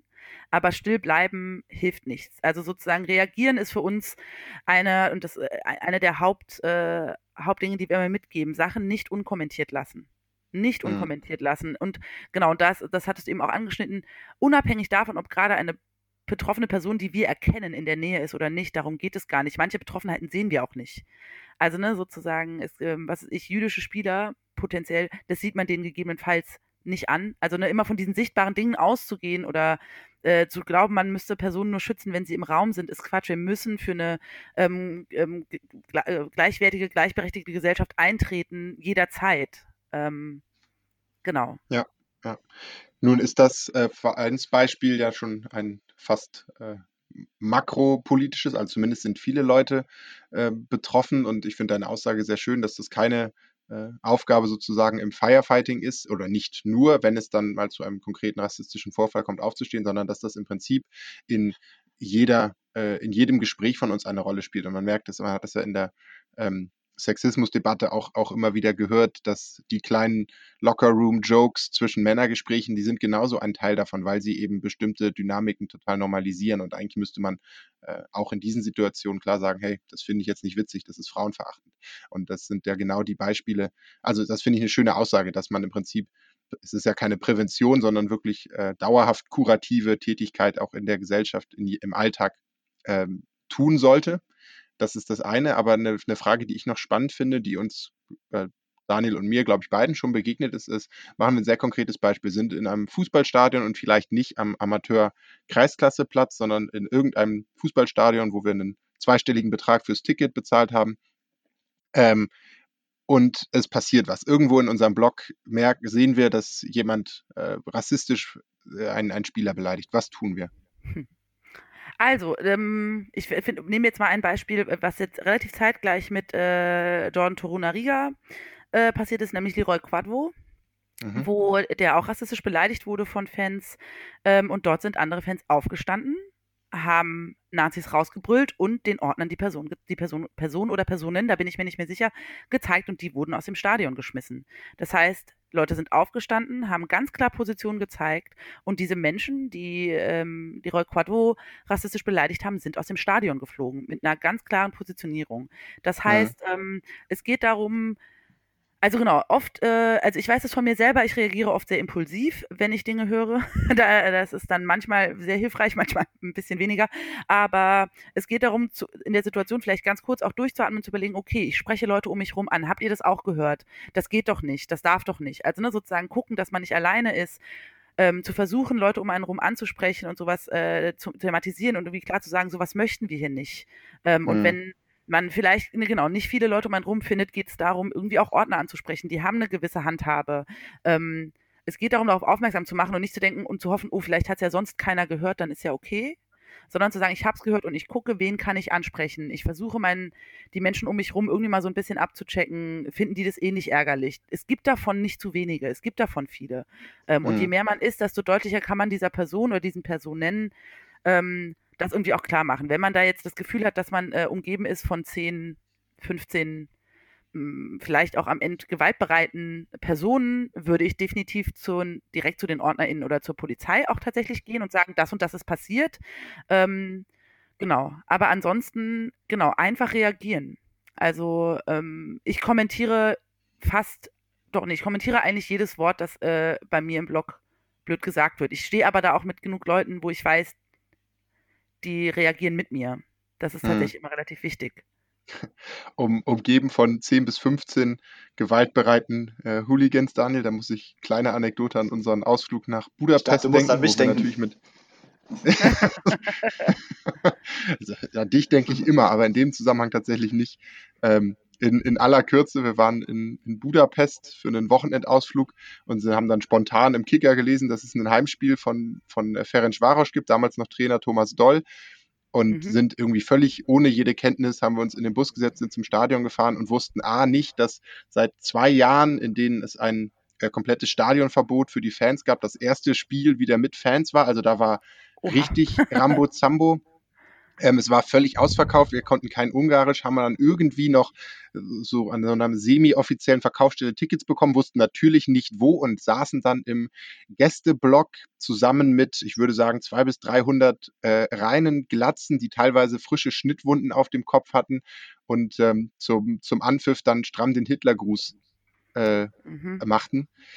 Da, was, was wir aber auch erst später erfahren haben, weil wir zu spät kamen. Genau, durch den shady äh, Ticketverkäufer sind wir auch erst, erst zehn Minuten nach Anpfiff ins Stadion gekommen und merkten dann langsam, dass wir in den Gästeblock kommen, dachten, ja gut, müssen wir halt aufpassen und dann sahen, also die Leute waren sehr offensichtlich stramm rechts, was ja in Ungarn auch ein durchaus äh, bekanntes Phänomen ist. Mhm. Und dann am nächsten Tag haben wir es, glaube ich, morgens beim Café in der Tageszeitung gesehen, Moment, das ist doch unser Block. Oh. Und dann war eben zum Anpfiff der, der stramme Hitlergruß. Das dachte, da hätte ich, in dem Moment hätte ich, selbst wenn ich ungarisch fließend gesprochen hätte, auch kein Wort gesagt und wahrscheinlich auch nicht mal die Ordner gesprochen. Wir haben tatsächlich, ähm, glaube ich, dann kurz diskutiert, ob wir einfach wieder gehen sollen. Weil, also es war ja. offensichtlich, aber äh, wir haben uns dann äh, aus der Lust am Fußball, glaube ich, dazu entschieden, uns an Rand diesen Blockes zu stellen und das irgendwie auszuhalten. Ich glaube, das ist jetzt eine sehr spezielle Situation. Ich erinnere Klar. mich gerade daran, dass ich Anfang des Jahres ähm, äh, war ich in London und hatte das äh, meiner, also ich war sehr glücklich, ich konnte, bin zu einem Spiel von Millwall gegangen. Das fand ich, äh, alle anderen Spiele konnte ich mir nicht leisten, die gewesen wären, waren viel zu teuer. Millwall ging, fand ich aber auch ganz gut. Die sind ja auch so irgendwann die äh, Vorlage für alle Hooligan-Filme. Ähm, gefühlt sahen dann auch alle so aus, wie die in den Filmen aussehen, also ne, so viel zu Stereotypen. Das sind halt britische Fußballfans und die sehen halt alle aus wie die, die Hooligans in Filmen. Ähm, und dort gab es, also ich habe da gar nichts mitbekommen tatsächlich, also an ähm, genau, also an, an rassistischen mhm. Dingen, also aber dort wurde immer wieder auf der ähm, Tafel eingeblendet äh, eine Short Number für ein Telefon, wo man eine SMS hinschicken kann. Ich bin in dem und dem Blog, dort und dort und dort. Also wurde gesagt, wenn man Diskriminierung beobachtet, ah, schreib cool. eine Nachricht. Schreib eine Nachricht, dann musst du dich nicht ähm, selber komplett exponieren. Ich meine, die Person kann sich dann gegebenenfalls denken, dass es jemand in ihrem Umfeld war, aber da ist ja auch relativ voll. Ähm, ähm, und dann kommen quasi Ordner. Also ich habe es jetzt nicht in Aktion erlebt, aber das ist sozusagen das Vorgehen, was ich irgendwie ganz spannend fand, weil genau du gegebenenfalls ja auch nicht weißt, mit wem du dich dann anlegst und was das für dich bedeutet, gerade wenn du zum Beispiel eine Dauerkarte hast und da immer hingehst. Ähm, ja. Und je nachdem, genau, ähm, in, in, welcher Positioniertheit du bist, kann das ja auch einfach schwierig sein, äh, laut zu werden. Das fand ich aber auf jeden Fall so ganz spannend. Aber genau, ich glaube, in der Situation bei euch hätte ich das mitbekommen, wäre ich wahrscheinlich gegangen, weil ich meine, was soll ich da machen? Also das ist dann, ja, dann klar. ist ja zum Beispiel auch dort die Frage, da kenne ich mich nicht aus, ähm, der Hitlergruß ist jetzt auch nicht in allen Ländern verboten. Wenn das nicht ja, ja. verboten ist, lässt sich ja auch nicht so richtig viel tun. Das, da, das kann man ja gar nicht einschätzen. In Deutschland weiß ich halt, ich habe das auch mal im Stadion miterlebt, habe dann den Ordner gerufen, der war sich dann unsicher, ob, man, ob das in der Stadionordnung steht. Dann ich die Poli bin ich zur Polizei, weil ich mir dachte, okay, Stadionordnung braucht man nicht bei verfassungswidrigen Dingen. Das darf die äh, Stadionordnung auch nicht erlauben. Mhm. Ähm, genau, und habe das dann aber irgendwie auch gemeldet und dann wurde die Person äh, aus dem Stadion entfernt, sozusagen. Ja. Eine, eine Frage hätte ich noch für dich, was ja in so ein, ja, ich weiß nicht, ob es ein neues Phänomen ist, aber es ist zumindest mir im letzten Jahr immer wieder aufgefallen und ich, äh, ja, weiß ich auch nicht, ich habe da eine ambivalente Meinung zu, aber deine Meinung würde mich dazu interessieren. Ich fasse es mal unter dem Schlagwort Kapern der Schweigeminute ähm, zusammen. Wir haben das ja bei einem Spiel der deutschen Nationalmannschaft gesehen, wo dann äh, in der Schweigeminute, ich muss gestehen, ich weiß nicht mehr, wofür geschwiegen wurde. Ähm, vielleicht waren es sogar die, die Anschläge in Hanau, das müsste zeitlich ungefähr hingekommen sein. Ähm, dann irgendwo in einem Block jemand anfing, die Nationalhymne zu singen und dann eben zwei Reihen weiter oben einer äh, aufstand und ihn lautstark zusammenbrüllte und dann im Prinzip das ganze Stadion äh, klatschte. So und das fand ich, ich habe es in, in Hamburg auch erlebt und in einigen anderen Situationen. Da spielt eigentlich der Anlass äh, keine Rolle. Es wurde dann meistens aus der Opposition heraus irgendwie die Schweigeminute missbraucht äh, als als Statement und als Fläche für für eine Aussage und dann aber relativ schnell das gefühlt ganze Stadion entweder über laute Rufe oder meistens auch einfach über Applaus ähm, sozusagen diese Schweigeminute dann zurückerobert, wenn man so sagen möchte. Das, was hältst du davon? Hm, also ich würde vielleicht damit anfangen, dass ich Schweigeminuten also ich verstehe die Idee. Ich finde die an sich aber auch schwierig. Und äh, als in Frankfurt die Schweigeminute für Hanau war, und ich, äh, das war, glaube ich, das Spiel gegen Salzburg, ja. aber irgendwie kommt mir das auch gerade ja, ja, doch, doch richtig. Da, da, da wurde ja auch reingeschrien. Und da muss ich zum Beispiel sagen, das hat mir wahnsinnig wehgetan, weil ich an dem Tag selber äh, hart mit mir gehadert habe, ob ich das okay von mir selber finde, zu entscheiden, ich gehe ins Stadion und nicht nach Hanau. Mhm. Ähm, mhm. Genau, das fiel mir nicht so leicht und in dem Moment hat selbst mich und ich bin nicht betroffen, also ne, sozusagen, mich hat das sehr verletzt. Also ich war da echt so, okay, ist das euer Ernst? Und ich finde Schweigeminuten so eine komplexe Sache, weil, weil sie sehr angreifbar sind, sozusagen. Mhm. Weil, ähm, genau, und dann weiß man nicht, wie das mit verschiedenen Leuten geht. Also sozusagen in Frankfurt wurde dann eben laut Nazis rausgebrüllt.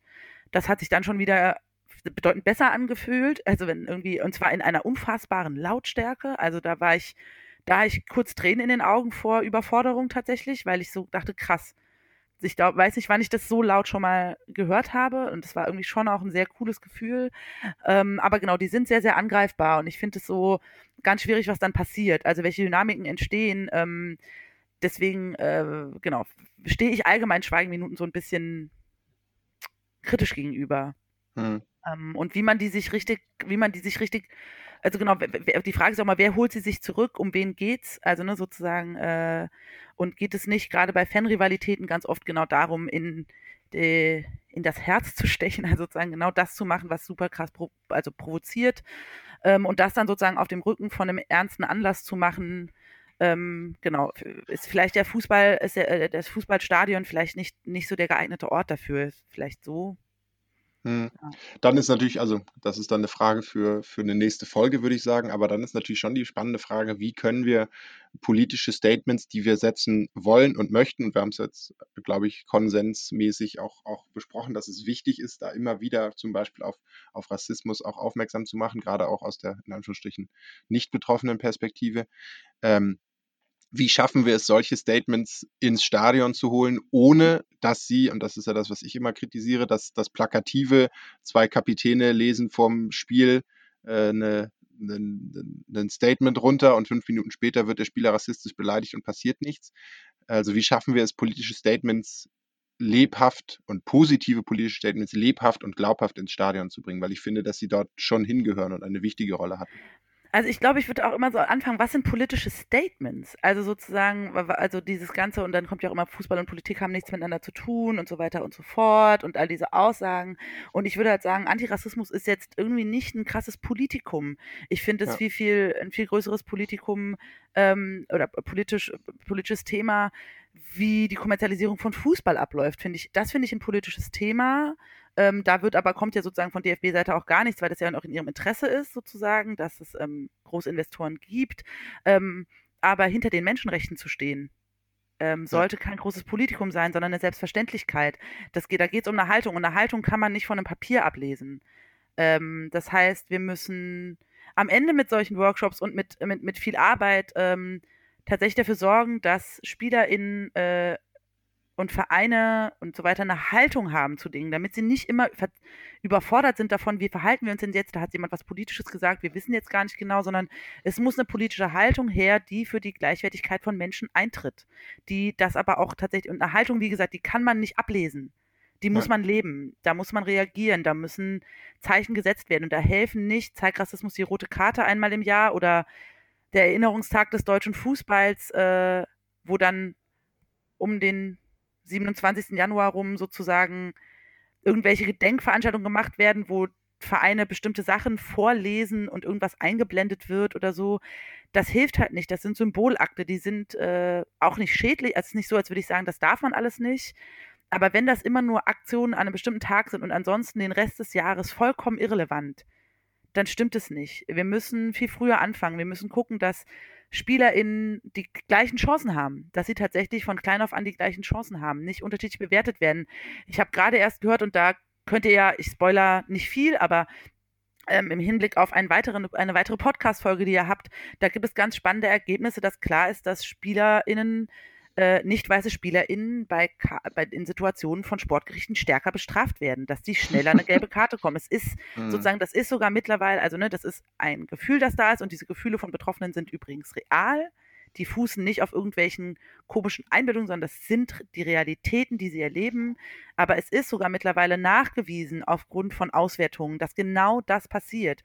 Und da müssen wir rein. Und das bedeutet, ein DFB, Sportgerichte, Vereine müssen, die, müssen diverser sein. Das können, das kann nicht nur aus alten weißen Männern bestehen. Das geht nicht auf. Ja. Und da, also genau, und diese ein, zwei Frauen, die sie dann manchmal noch mit reinbringen oder dass sie dann Celia Sasic, übrigens eine weitere tolle Spielerin, ähm, Celia Sasic als Integrationsbeauftragte oder ähnliches oder als Botschafterin ist sie, glaube ich, für mhm. Integration. Also das kann doch nicht sein, dass diese Personen dann immer nur auch konnotiert werden mit, ah, ihr seid irgendwie nicht, nicht weiß der, oder. Der Kakao-Effekt. Kakao, genau. Oder jetzt ist irgendwie ja. Hittelsberger ist jetzt, glaube ich, der für äh, Diversität und Inklusion oder ich weiß nicht genau, wie es heißt. ja. ist zwar ein weißer Mann, aber hat sich äh, geoutet äh, nach seiner Karriere, auch ganz spannend. Ähm, ja. So, der, die dürfen dann sowas machen sozusagen und ähm, werden halt aber auch immer nur in solche Rollen gedrängt äh, ja. in, oder in, solch, in solche Rollen da, hergegeben.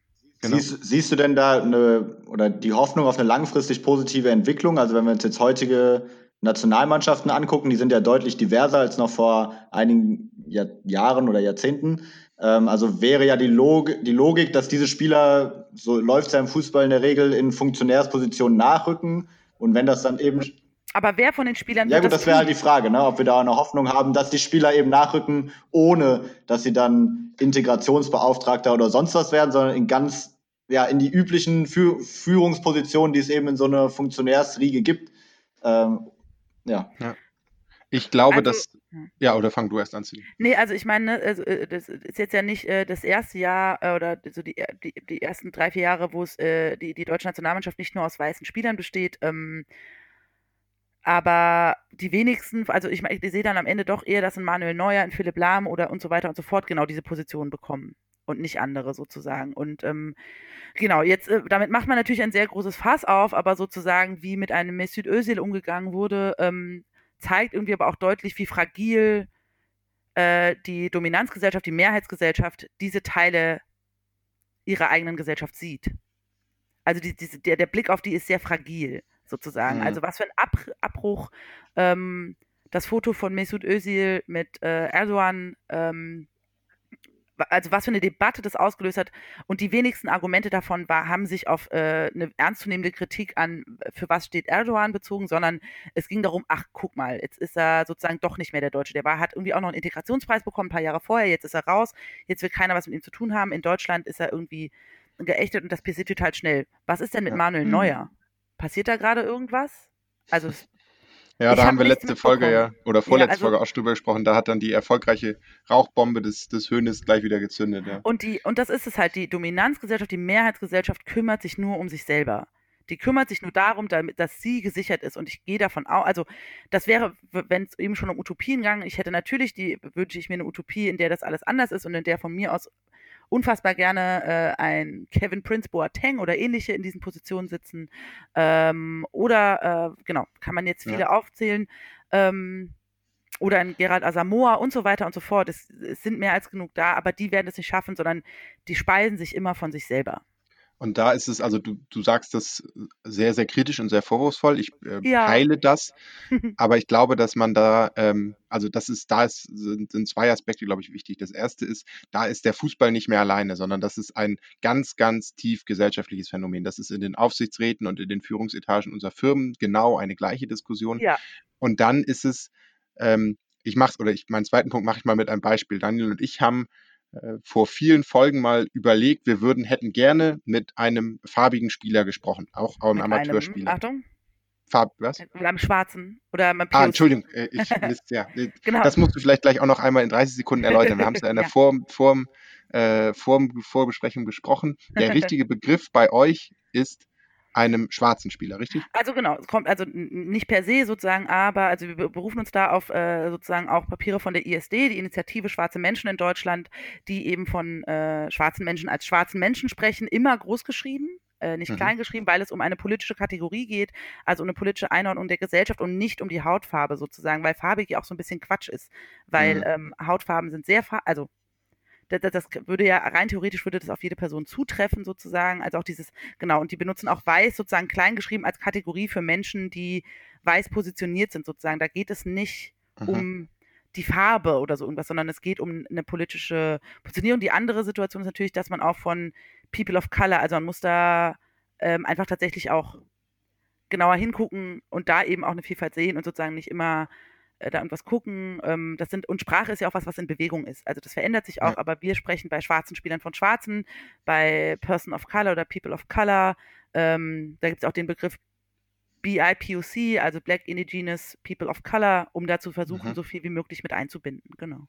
Okay, ja, worauf ich, genau, danke nochmal für, ja. die, für die Einordnung. Wir haben es vorhin vergessen. Ich finde das sehr wichtig. Du hast ja auch gesagt, dass das richtige Vokabular den Hörern mitgeben und das haben wir hiermit getan. Also ich habe, äh, wir haben versucht, mit einem schwarzen Spieler, im Idealfall mit jemandem, der rassistische Vorfälle erlebt hat, ähm, zu sprechen. Und dann ich haben in unserem Netzwerk geguckt und wir waren nicht in der Lage, einen solchen Spieler aus unserem persönlichen Netzwerk zu finden, obwohl wir beide eng im, im Fußball sind. Und das ist, glaube ich, ähm, dann es ist keine, keine Erklärung und auch keine Ausrede, aber es ist zumindest ein, ein Teil dieses Problems, dass sich natürlich solche, ich nenne es jetzt mal äh, ganz hart, weißen Eliten, eben die alten weißen Männer im DFB-Vorstandsbüro oder auch in den Vorstandsbüros der großen Konzerne, ähm, auch ein sehr, sehr stark selbsterhaltendes System ist. Nicht unbedingt, weil alle davon äh, das bewusst entscheiden, sondern weil einfach ihr persönliches Netzwerk und ihre Kompetenzvermutung in ihrem persönlichen Netzwerk es nicht anders zulässt.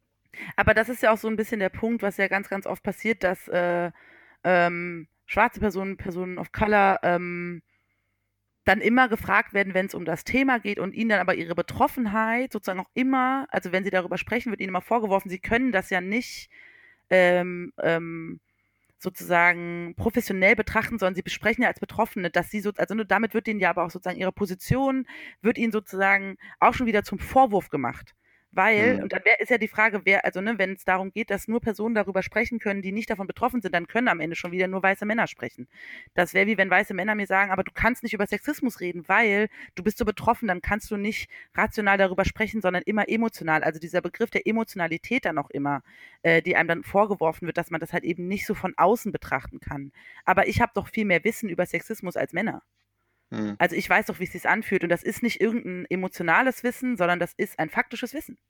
Ähm, und das ist, glaube ich, so eine Komplexität. Und gleichzeitig ist es natürlich auch so, man macht sich halt auch angreifbar. Also es ist halt auch nicht so einfach. Also ich suche das in der Ewigkeit. Ich habe mal ein Interview gelesen, wo ein schwarzer Spieler sehr deutlich gesagt hat, dass ihm von seinem Manager geraten wurde, das nicht so viel zum Thema zu machen, weil das weiteren Verhandlungen schaden könnte. So, weil dann gilt er also sozusagen als die Person, die sich andauernd beschwert, und das ist Verein zu mhm. anstrengend, sich damit zu beschäftigen. Ähm, das heißt, da werden Menschen auch einfach stumm gemacht. Ist ja auch die gleiche Argumentation, die wir bei der Folge Lieb doch, wen du willst, zu, zu Homosexualität und Homophobie im Fußball, wo Steffen, unser Gast, äh, auch gesagt hat, ja, nicht, nicht jeder schwuler Fußballer, von denen es vielen gibt, oder jede lesbische Fußballerin, ähm, ist, ist gleich ein Aktivist oder eine Aktivistin, Nein. sondern ähm, die haben sehr individuell persönliche Interessen daran, ihren nächsten Vertrag zu kriegen und da ist eben Aktivismus hinderlich. Und dann Oder auch nicht der ganzen Welt irgendwas zu erzählen. Also ja, das sind ja, ja auch private Erlebnisse, die müssen sie auch nicht allen erzählen. Absolut. Ich merke, Daniel, mich wundert du bist wahrscheinlich so begeistert von, von äh, dem Gesprächen, so wie ich es zumindest bin. Ähm, also, dass wir an die 57 Minuten Marke ja. kommen und Daniel noch nicht einmal mit der digitalen oh, Uhr Es tut mir heute besonders hat. weh reinzugrätschen, deswegen habe ich es noch nicht getan. Ich habe auch noch zwei spannende Aspekte, die ich gerne ansprechen würde. Von daher ähm, würde ich das auch noch machen und unsere Zuhörerinnen und Zuhörer müssen da jetzt durch. Wir haben ja jetzt über den Profibereich gesprochen, äh, was diese Funktionärsebene und die fehlende Diversität dort angeht. Ähm, ich weiß nicht, inwiefern ihr beide da Einblick habt in den Amateurbereich, aber da wäre für mich die Frage, ob es da nochmal ähm, ganz andere Anzeichen für Veränderungen oder ob es da vielleicht schon anders ist. Also ich meine, auf den Plätzen sieht man natürlich die ganze Breite der Gesellschaft. Ähm, und ich könnte mir vorstellen, dass es da schneller sich entwickelt, was Jugendtrainer angeht, was Schiedsrichter angeht, was Menschen angeht, die ähm, bestimmte Ehrenämter in Vereinen übernehmen und damit eben auch in diese, ja, es sind ja trotzdem Funktionäre, auch wenn es eben auf der Amateurebene ist, ob es da vielleicht schon deutlich diverser ist ähm, als im Profibereich, ich weiß nicht. Vielleicht habt ihr da Einblick. Also ich glaube, das ist tatsächlich eine Frage für die andere Podcast-Folge. Da können die Personen bestimmt sehr, sehr viel zu erzählen, um weiterhin so geheimnisvoll zu bleiben, wen ihr da wohl äh, interviewt, weil die einfach im Amateurbereich, das ist eben deren, deren Stärke. Und ich glaube, ich würde aber so allgemein, und du hattest ja eben auch schon angeschnitten, es geht ja nicht darum, dass der Fußball da eine Ausnahme irgendwie herstellt, dass Personen, dass sich die, Mehr, äh, die Mehrheits- und Dominanzgesellschaft selbst äh, reproduziert in ihren Positionen. Das passiert im Fußball und gesamtgesellschaftlich. Und ich glaube, das passiert aber auch da sozusagen. Also die wer, wer sind am Ende tatsächlich die Vereinsvorstände? Ähm, wie unterschiedlich wird aber auch mit Vereinen umgegangen, wenn sie als ähm, migrantisch-migrantisierter Verein gelten? Wie unterschiedlich werden die bewertet? Was passiert da mit den Strafen? Was für Chancen haben die? Also es gibt da einfach keine Chancengleichheit. Mhm. Das finde ich da, glaube ich, einfach nochmal wichtig zu sagen. Aber ich glaube, da ist tatsächlich, sind die nächsten Gesprächspartner sehr, sehr spannend. Da können die einiges zu okay. erzählen, das weiß ich. Also die nächste Folge wird sowas von durch die Decke gehen, so viel Cliffhanger, wie wir jetzt hier eingebaut haben. Netflix hat ja. schon angerufen, ob wir das nächste Skript schreiben können. Ähm, dann habe ich noch einen anderen Aspekt, der aus dem Vorgespräch noch stammt. Da haben wir nämlich kurz über, den, über das Thema positiver Rassismus gesprochen. Ähm, Celine, vielleicht kannst du dazu noch zwei Sätze sagen. Was ist das eigentlich und was ist auch das Problem damit? Na, das Problem ist sozusagen, dass ähm, also das ist so ein bisschen, das schlägt so in die, in, in die Kerbe, was eben mit dieser Absicht und Wirkung gesagt habe. Ne? Also auch diese Frage, oh, sie sprechen aber gut Deutsch, und das ist ja keine Frage, diese Aussage oder sowas, oder oh, guck mal, ah, der kann aber gut spielen, oh, wow, aber gut, die Schwarzen und so. Das ist ja sozusagen, das macht sie ja dennoch zu jemand anderem. Also es macht sie dennoch zu einer, man, man, man, man konstituiert so trotzdem irgendwie noch eine Gruppe, die irgendwie mit bestimmten Attributen ausgestattet ist. Und das ist einfach keine Realität. Also sozusagen, das, das, das, spielt im Endeffekt doch nur darauf hin, dass Menschen zu unterschiedlichen Gruppen gehören, die man unterschiedlich bewertet. Und ähm, oft ist dann diese Absicht natürlich eine gute, aber die Bewertung ist ja trotzdem die gleiche. Und es gibt nicht bestimmte Skills, die oder, oder Fähigkeiten, die weißen Körpern, schwarzen Körpern und so zugeschrieben werden und allgemein sozusagen die, die Verdinglichung von, von schwarzen Körpern, also die Versachlichung von schwarzen Körpern, der Zugriff auf schwarze Körper ähm, ist sozusagen in, in, in kolonialer Tradition äh, einfach ein unfassbar verletzender, der sozusagen die teilweise auch sozusagen einer gewissen e-, Enthumanisierung äh, entspricht, sozusagen. Das ist so ein, diese, das war bei ähm, eine Person, die äh, doch, glaube ich, viele Menschen kennen, äh, berühmter Fußballer Mario Balotelli, welche Vergleiche ähm, bei ihm herangezogen wurden in Bezug zu Affen und ähnlichem, ähm, das ist gruselig und das wurde immer wieder getan und es ist eine Entmenschlichung, es ist so eine so, so, eine, so, so eine, genau, so, so, eine Betrachtung schwarzer Körper als äh, ich urteile über die sozusagen. Da, da, fehlt die Selbstbestimmung. Und das kann dann sehr nett gemeint sein. Da geht also ich weiß, das sind über Brasilien, über schwarze Spieler und so weiter und so fort. Das sind irgendwie ähm, Dinge, die ich selber auch sehr viel später, also als äh, ich war als Jugendliche, ähm, Kind, Jugendliche ähm, im Fußball eine sehr starke positive Rassistin. Das weiß ich auch. Also ich hatte aber auch einfach im Stadion oft mitbekommen, dass Spieler ausgebuht wurden, die schwarz waren, und habe mich daraufhin entschieden, sie immer am allermeisten mhm. zu mögen. So. Das waren für mich immer die mhm. Besten. Und dann ging ich auch immer davon aus, dass sie die einzigen sind, die in dem Verein überhaupt spielen können. Total.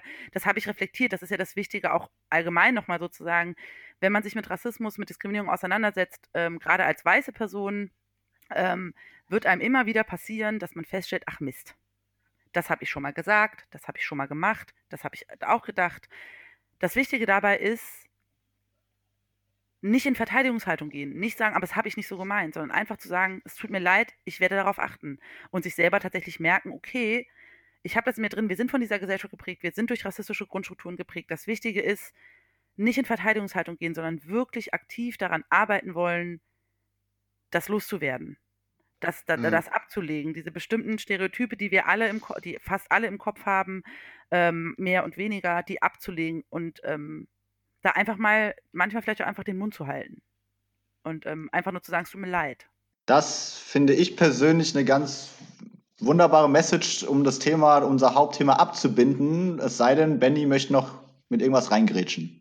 Also normal grätsche ich ja immer auch gerne mal direkt von der Seite, aber bei so einem Schlusswort von Celine, da darf ich einfach nichts mehr hinzufügen. Äh, richtig, richtig gut. Also vielleicht nochmal, bevor wir, jetzt mache ich es doch wieder, furchtbar. Diese, diese dominanten Muster, das ist echt schlimm.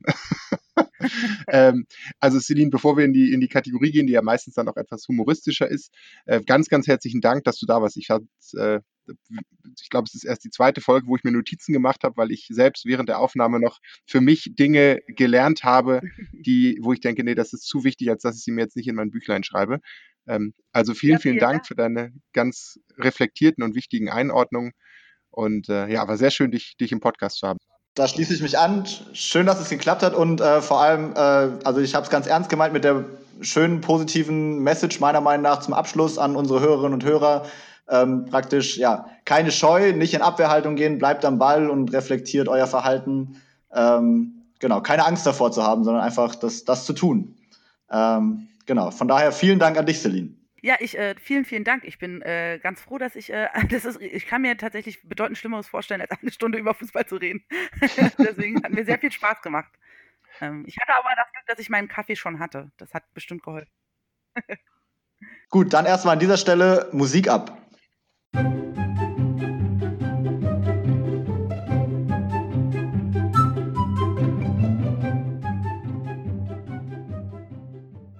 So, wir haben ja, äh, Celine, dir eigentlich eingangs, bevor die, wir den Aufnahmeknopf äh, gedrückt haben, versprochen, dass du dein doch recht komplexen Gedankengang zu, zu dieser heutigen Rubrik, die wir gleich vorstellen, äh, in aller Breite auslegen darfst. Das Versprechen müssen wir zurückziehen.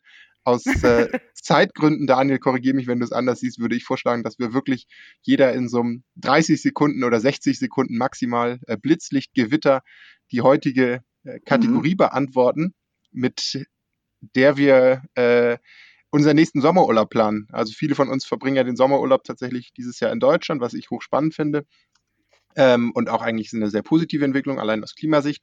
Aber wenn wir dann irgendwann mal wieder an einen schönen tropischen Mittelmeerstrand, wie auch immer, wo man dann, oder meinetwegen auch den Ostseestrand oder wo auch immer man den Sommerurlaub verbringen möchte, zwei Wochen lang, äh, abends an der Hotelbar, tagsüber bei welchen Aktivitäten man auch immer macht, ist genau die Rubrik heute, wen nehme ich mit in den Sommerurlaub? Einen aktiven ehemaligen Fußballer, Fußballerin, Funktionär, Funktionärin ähm, dürfen wir uns wünschen an unserer Seite in den nächsten Sommerurlaub. Ich würde sagen, in guter Tradition, ähm, es sei denn, Celine, du willst nicht anfangen, würden wir dir. Ich fände es gut, wenn jemand von euch anfängt. Ich muss mir noch mal kurz überlegen, für wen ich mich schlussendlich entscheide. Sehr schön. Du, dar du, darfst auch in 60 Sekunden deine, deinen Gedankengang abstract-mäßig darlegen. Aber Daniel, ja, ich kann gerne anfangen. anfangen. ich? ich habe aber gerade gemerkt bei deiner Vorstellung, wir haben die Kategorie Bitte. nicht äh, eng genug abgesprochen. Ich habe nämlich äh, meinen jetzigen Sommerurlaub noch geplant. Ähm, und mit Blick ah, auf Corona gab es ja. da für mich eigentlich nur eine Lösung und zwar mit Christian Streich äh, auf Streifzug durch den Schwarzwald. also, brauche ich nicht viel zu sagen. Ich, ich glaube, der Schwarzwald der ist sicher, da kann man hin, Leute. Äh, es ist auch sehr schön dort und Christian Streich hat bestimmt viel zu erzählen. Von daher war das meine klare Corona-Entscheidung. Nächster Werbepartner Tourismusverband äh, Schwarzwald. äh, ich hatte ihn tatsächlich auch auf der Liste, habe mich aber dann gegen ihn entschieden, einfach weil wir ihn ja schon mehrfach prominent unter anderem in unserer Traumelf also hast du Hans Meier haben. er ist der andere Trainer, ja. Also, Celine?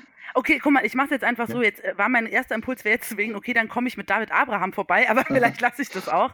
Ähm, als kurzen Witz äh, an der Rande. Ach so, ah, ah, oh Gott, das, lange Leitung. Also für die, für die nicht fußballaffinen Zuhörerinnen und Zuhörer, David Abraham hat Christian Streich in der letzten Saison an der Seitenlinie ähm, intensiver gekuschelt.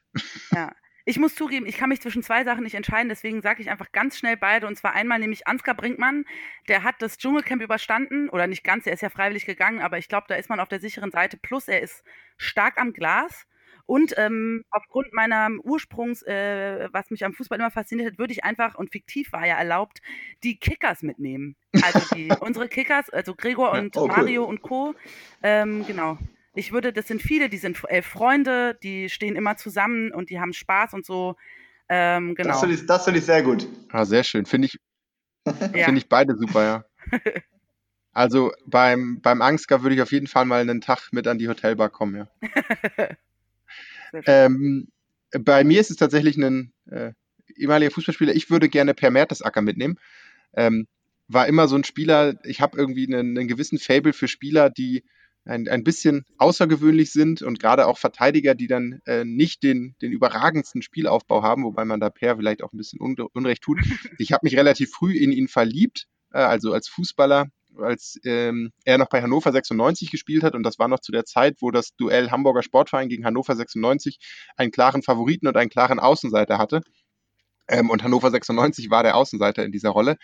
Ähm, und da war der junge Mertesacker Abwehrchef äh, in der Innenverteidigung und die haben das Spiel 2-0 gewonnen und der hat ein so überragend und sympathisches Spiel gemacht, also mit einer, äh, ja, mit einem großen Überblick, den er ja schon damals hatte, im wahrsten Sinne des Wortes, die hannoveranische Abwehr gelenkt und gedeutet. Das fand ich sehr sympathisch. Seitdem habe ich ihn eigentlich immer gefeiert, an seine legendäre Eistonnen-Aussage bei der WM. Fand ich auch schön. Und dann habe ich gedacht, dass es auch äh, rein größenmäßig wenig bessere Partner für die Runde Beachvolleyball am, am Strand gibt.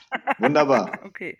Ja, das auch schon. ja gut, ich glaube, damit sind wir am Ende der heutigen Folge. Ähm, wir freuen uns, dass ihr dabei wart. Feedback-Kanäle haben wir am Anfang schon genannt. Das muss ich jetzt nicht nochmal alles wiederholen. Ähm, wir freuen uns aber noch mehr als über Feedback, äh, wenn ihr anderen von unserem Podcast erzählt. Ähm, genau. Ansonsten schön, dass ihr heute dabei wart kommt gut weiterhin durch den Sommer. Äh, ich glaube, er geht noch ein bisschen. Und von daher nochmal an dieser Stelle nochmal vielen Dank an Celine Wendelgast von der Bildungsstätte Anne Frank. Äh, von meiner Seite, hier war Benny und Daniel äh, und wir waren Die Wahrheit liegt neben dem Platz. Ciao, ciao, macht's gut. Tschüss.